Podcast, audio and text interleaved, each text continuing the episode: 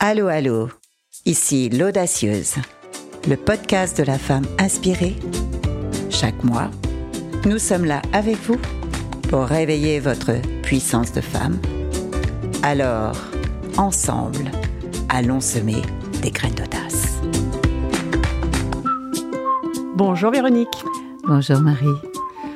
Quel est le sujet du jour? Ah, Moi, je, je me ressens vraiment dans oser être dans son temps. On va parler de comment être dans son propre rythme sans Oui. être aspiré par le rythme de la société moderne et citadine. Exactement. C'est ce qui m'est venu ce matin en inspiration. Je me suis dit, mais c'est fou ce rythme de la ville. C'est, c'est vraiment fou, ça va pas avec le rythme de mon corps, avec le rythme de mon cœur.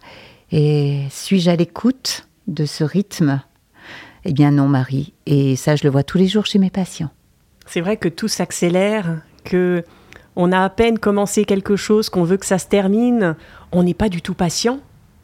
Et j'imagine que tu le vois toi dans ton cabinet, que euh, j'entends en tout cas moi de plus en plus parler de burn-out, de personnes qui n'y arrivent plus.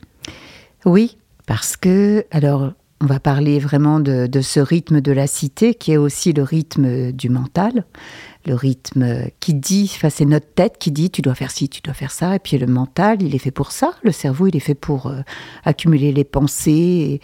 Le problème, c'est que on est accroché à nos pensées et on écoute plus nos pensées que notre corps et notre cœur.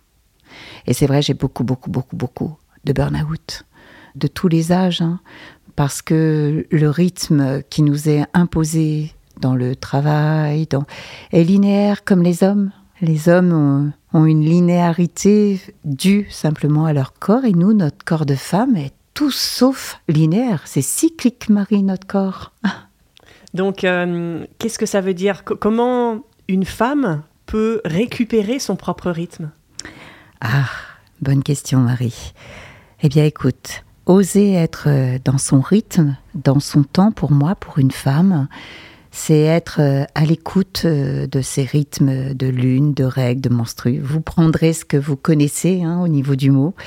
Et donc, c'est être à l'écoute du rythme de son corps, de ses règles quand on les a. Et puis moi, je suis ménopausée. J'ai aussi encore un rythme en accord avec mon corps et la lune. En fait, avec ma nature, avec la nature, Marie. C'est ça, c'est que la nature, son rythme impose de quand on sème une graine, il va falloir du temps pour l'arroser, pour qu'elle prenne ses racines et ensuite qu'elle émerge. Exactement. Et alors la femme, quelles sont ces périodes qui composent ce cycle? Écoute, nous avons, euh, alors, une des références importantes, c'est Miranda Gray hein, pour ça. Elle a fait un travail tellement remarquable sur euh, ce qu'on appelle la femme lunaire. Et euh, ce que, ce que j'aime, c'est si on ramène les choses à son corps et à la nature, eh bien, vous pouvez en un mois repérer que nous, les femmes, nous avons à la fois le printemps dans notre corps, à la fois l'été, à la fois l'automne et à la fois l'hiver. Et tout ça en un mois. Les phases lunaires. Donc si on observe ça vraiment, eh bien vous allez euh, bah, reconnaître qu'au printemps, pou, pou, pou, vous avez envie d'agir, euh, d'aller vraiment avec une énergie très très forte. Et puis euh, bah, l'été, c'est waouh, je jouis de la vie comme l'été. C'est agréable, c'est un rythme, le rythme de la légèreté. Et puis après, bah, il y a l'automne, alors on a plus envie de lâcher les feuilles mortes. Et puis euh, il y a l'hiver, et l'hiver, on a besoin d'être avec nous-mêmes, Marie, d'être un petit temps dans notre grotte. Tout ça tous les mois. Ça, ok, je comprends. je comprends, je comprends les mots, mais ensuite comment l'appliquer concrètement dans une société qui n'est pas construite comme ça, dans des travails, des postes qui nous obligent parfois à être là de, je sais pas, de 8h à 19h ou peut-être plus ou moins? C'est difficile vu euh, pour nous les femmes, l'entreprise par exemple, c'est vraiment euh, un monde qui est devenu très très dur. Et je crois que même euh, c'est en Chine pour euh, les rizières, pour les femmes qui travaillent dans les rizières, bah, on, a proposé ou on a imposé, je ne sais pas, aux femmes de se stériliser, d'être stériles, euh, de ne plus avoir leurs règles, pour qu'elles n'aient plus de problème pour être dans les rizières à certains mmh. moments. Donc ça veut dire quoi? Ça veut dire que oui, Marie, c'est très difficile pour les, les femmes aujourd'hui de connecter avec le fait qu'elles ont un corps qui demande un rythme et un rythme cyclique avec un début, un milieu, une fin, enfin quatre phases, et puis s'accorder au travail qui est, euh, je sais pas, de 9h à 18h tous les jours où il faut tout faire. Euh. Donc oui, oui, oui, je suis d'accord avec toi, il y a quelque chose d'une complexité là à entendre. Je pense qu'à l'intérieur d'une journée de travail, on peut décider, se forcer même à prendre des pauses. Parce que moi, je suis dans une optique de production. J'ai envie d'arriver rapidement dans ce que je fais et j'enchaîne les tâches tout au long de la journée. Mais je ne prends pas le temps, comme tu dis, de ressentir mon corps. Et à chaque fois que je prends ce temps et que mon corps, du coup, me dit de faire une pause, je me rends compte que c'est super bénéfique.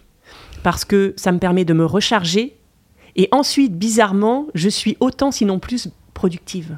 C'est exactement ça, Marie. Parce que, je peux dire, toi comme moi, nous avons un mental très puissant et très présent. Et si je parle du mental, c'est parce que j'en ai un très fort, qui a besoin de, tout le temps d'être actif. Il n'y a pas de bouton one-off hein, dans mon cerveau. Et pour que ce cerveau, que je comprenne un jour que c'est lui qui dominait tout, bah forcément, euh, j'ai un vécu euh, bah, physique et physiologique euh, de maladie qui a été là. Et de là est né pour moi un autre temps alors, je suis aussi dans un autre temps, dans une autre phase de mon temps de maturité de femme, et j'acquiers au fil du temps justement un rythme que je sens plus doux qu'avant. Et effectivement, tu as raison. Dans sa journée et dans ma journée de psy, euh, moi, je suis capable de travailler beaucoup, beaucoup, hein, vraiment, et sans stop. Il y a même une époque, je prenais même pas le petit déj, le déjeuner plutôt, et faire des pauses, simplement euh, aller juste respirer, même à la fenêtre. La respiration, par exemple, c'est fondamental pour euh, irriguer euh, son cerveau. Et on s'aperçoit qu'on vit parfois en apnée toute la journée. Donc forcément que ça fait des maux d'estomac, ça fait un diaphragme qui se resserre et qui se ferme. C'est physiologique, c'est psychologique bon, peut-être aussi spirituel, euh, mais vraiment notre corps, c'est notre base de données, c'est lui qui sait pour nous. Et on l'a oublié, Marie. Et dans une journée, on peut tout à fait prendre ces pauses-là, vraiment, vraiment. C'est vraiment une décision parce que c'est pas naturel, parce que on va à l'encontre du rythme parfois de sa société, ou en tout cas c'est le rythme qu'on imagine ou les choses qu'on imagine qu'on doit faire. Parce que personne ne t'a obligé à ne pas faire de pause. C'est pas écrit dans le règlement, ne faites aucune pause. Et eh bien pourtant, moi, c'est ce que je fais. Je ne fais aucune pause. Exactement. Et parce que mon mental, exactement ce que tu dis, mon mental est comme un cheval fou qui, qui s'emballe en fait.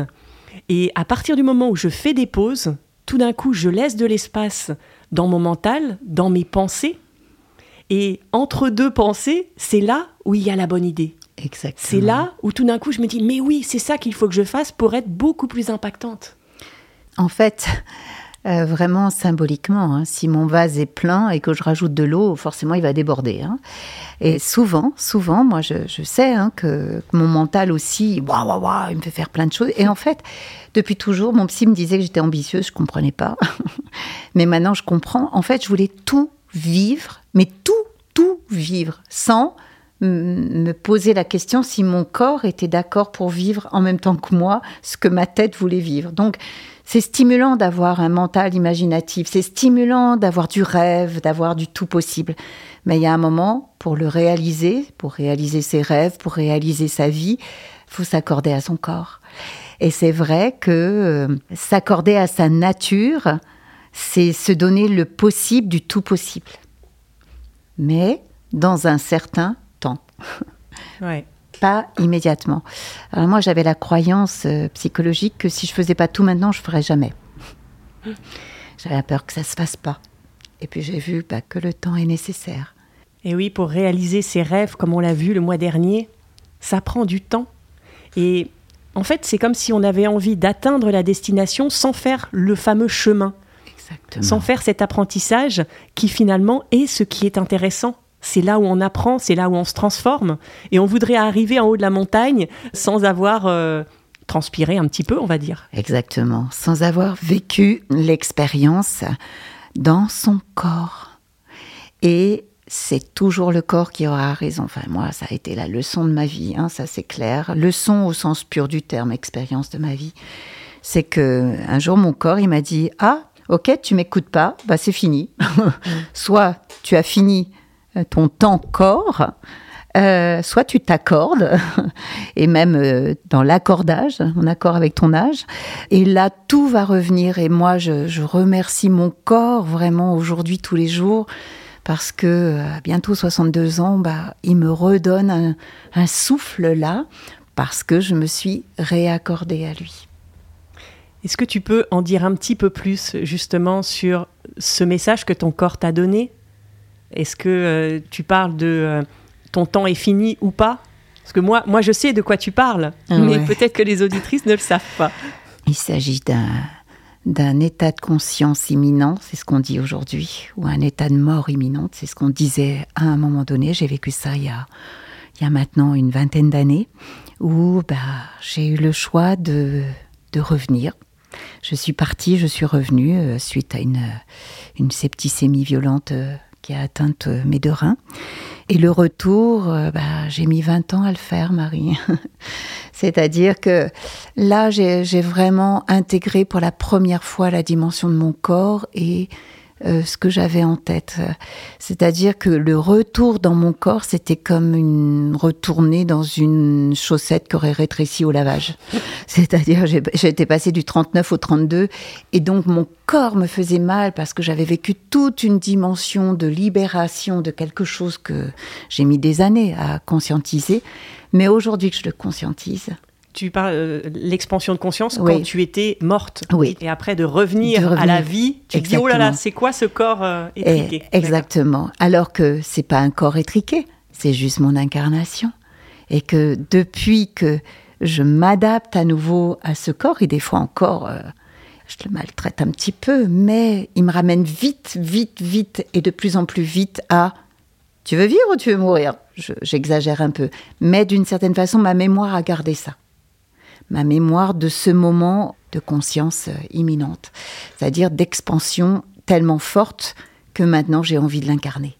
Et ça, c'est bonheur. Et qu'est-ce qui a changé dans ta vie? Pourquoi tu dis que, en fait, le fait de ne pas respecter ton corps, le fait de ne pas respecter ton rythme avant, ça t'a amené avec cette mort imminente? Et puis, euh, comment tu as fait pour euh, transformer l'essai? J'étais beaucoup, beaucoup dans le mental. Je faisais tout mentalement, donc je croyais vraiment que je dominais ma vie par le mental. Hein. Je, pensais que je dominais tout, quoi. J'étais plus forte que la vie, donc j'étais dans une forme de toute puissance par rapport à ça. Et mon corps m'a ramené à l'humilité de la vie, c'est d'abord dans ton corps, dans ton incarnation et pas dans ta tête. Et tout ce cheminement, c'est merveilleux parce que maintenant, je peux dire que je jouis de ma vie, je jouis de mon corps, je jouis de cette présence à mon corps. Et à l'époque, je croyais vraiment que je vivais tout ce que je voulais vivre. Eh bien, non, il manquait un petit bout, mon corps. un bout de taille.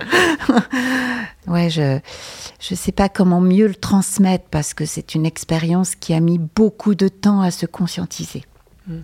Donc, euh, on n'est pas obligé de vivre ça hein, pour euh, être dans la conscience de son corps. Euh, justement, euh, c'est peut-être parce qu'on a vécu ça qu'on peut mieux le transmettre à ses patients, à son entourage.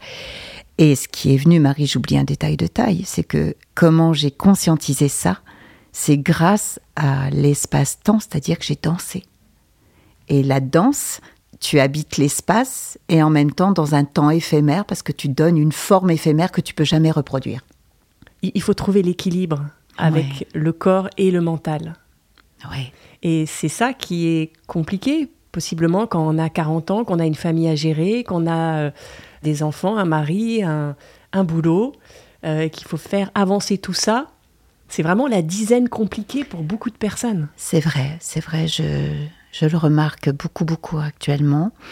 Puis n'oublions pas euh, les traumas hein, qui nous dissocient de notre corps. Enfin, moi, je faisais partie euh, des êtres dissociés de leur corps par souffrance traumatique.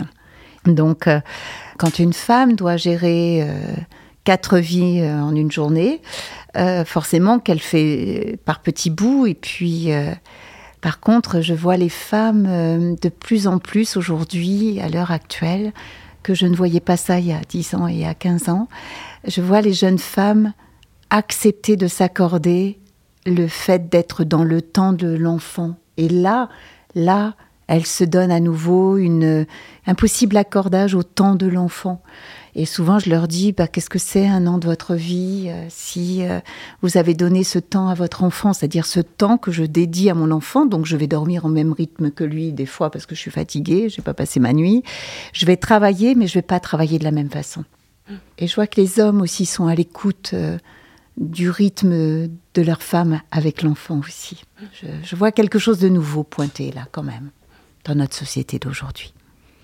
C'est euh, de mettre en priorité, d'après ce que j'entends depuis qu'on a commencé l'épisode, le lien avec soi, le lien avec le cycle, le lien avec la nature. On va en reparler ça, parce que d'aller dans la nature, ça permet de se reconnecter aussi au rythme naturel des choses et pas au rythme fou de nos mentales.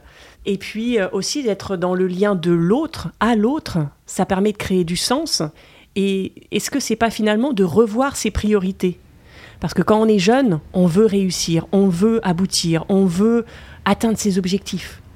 Est-ce que finalement, d'être dans son rythme, c'est pas de se centrer sur l'essentiel qui n'a rien à voir avec tout ça, et c'est juste d'être bien dans le moment présent? Tout est juste, Marie, là. Tu resynthétise avec beaucoup de justesse euh, ce qui se passe à un moment donné. Euh, oui, euh, on a fait des études ou pas, d'ailleurs, on s'est lancé dans la vie. On... Il y a beaucoup, beaucoup, beaucoup d'actions. Et puis, il faut dire aussi que quand on vit dans la cité, dans la ville, tout est possible, tout est consommable et consommation. Donc, on a envie de vivre tout la nuit, le jour, puisque la nuit, tout est allumé, l'électricité est là ouverte. Tout, tout, tout comme ça nous donne cette envie de vivre. Mais des fois, cette envie de vivre, Marie, elle est reliée à cette angoisse de mourir. On se dit, je n'ai pas le temps, je ne vais pas avoir le temps de vivre, alors que c'est exactement le contraire. Mm. C'est parce que j'ai intégré la mort que je vis à mon rythme. Le mental, euh, il supporte pas cette histoire de mort, hein, c'est clair. Il est là pour nous aider justement à survivre à un moment donné et à un moment clé de, notre vie. Il, nous sépare de cette, de cette chose. Il, nous dit qu'on est plus fort que la mort. Eh ben non. non. Donc, euh, vivre, c'est maintenant, quoi. C'est pas demain. Est-ce que tu vas nous parler de ton beau voyage qui t'a inspiré cet épisode, qui t'a permis de te connecter à un autre temps. Oui, Marie. Je jubile rien que de rien que de vous raconter mon beau voyage. Oui, c'est vrai, j'ai fait une expérience euh, absolument unique, nager avec les dauphins. C'est un temps où, pendant sept jours, on est posé sur la mer, la mer Rouge en Égypte la baie de Sataya, qui est vraiment la baie des, dauphins. Et là, ce sont les dauphins qui rythment notre vie et c'est la mer qui rythme notre vie. On est dans le rythme de l'eau, le rythme de cette nature extrêmement forte et puissante. Et là, j'ai vu vraiment le moment où tu quêtes comme ça du regard le matin, tu, tu accueilles le lever du soleil avec une méditation à ce lever de soleil, qu'est-ce que tu regardes? C'est si les dauphins sont rentrés de la chasse ou pas, s'ils sont dans leur demi-sommeil ou pas. Donc, c'est une vraie cohérence cardiaque qui s'installe. Tu les vois arriver. Alors, ça fait un rythme comme ça. Et toi, tu es hypnotisé, forcément. Et là, tu as un appel de ton corps. Et mon corps, euh, bah, de ce fait, il a pris tout ça en énergie et il s'est reposé. Et je me sens, depuis que je les ai vus, vraiment dans un repos de corps et de cœur et d'âme. Parce que connexion avec le seul rythme finalement qui est le bon, c'est celui de la terre. Oui. La mer, la forêt, la montagne. Forcément, quand tu montes la montagne, tu parlais de montagne, tu voudrais en, en haut de l'Himalaya. Non, non, non. La montagne, ça demande cette patience. La mère te demande une patience. En fait, c'est elle qui dirige, c'est la nature. Donc le conseil peut-être final, c'est la patience. Oui. De prendre son temps, de pas stresser si les choses n'arrivent pas aussi vite qu'on voudrait, de se dire que c'est le cycle naturel de la vie, qu'il faut des périodes de maturation, des périodes de repos, des périodes où on s'expanse, des périodes où on se repose, et que c'est ça qui fait qu'on va pouvoir avancer pas à pas vers la destination et pas se perdre comme une fusée et puis euh, ne jamais revenir. C'est ça qui me fait dire que oser être soi-même, c'est oser être dans son temps. Merci Marie. À très vite. À très vite. Alors, quelle graine d'audace vas-tu faire germer dans ta vie? C'est à toi de transformer ces mots en actions sincères et alignées. Si tu as apprécié ce moment, abonne-toi et retrouve la voix de l'audacieuse dans le prochain épisode.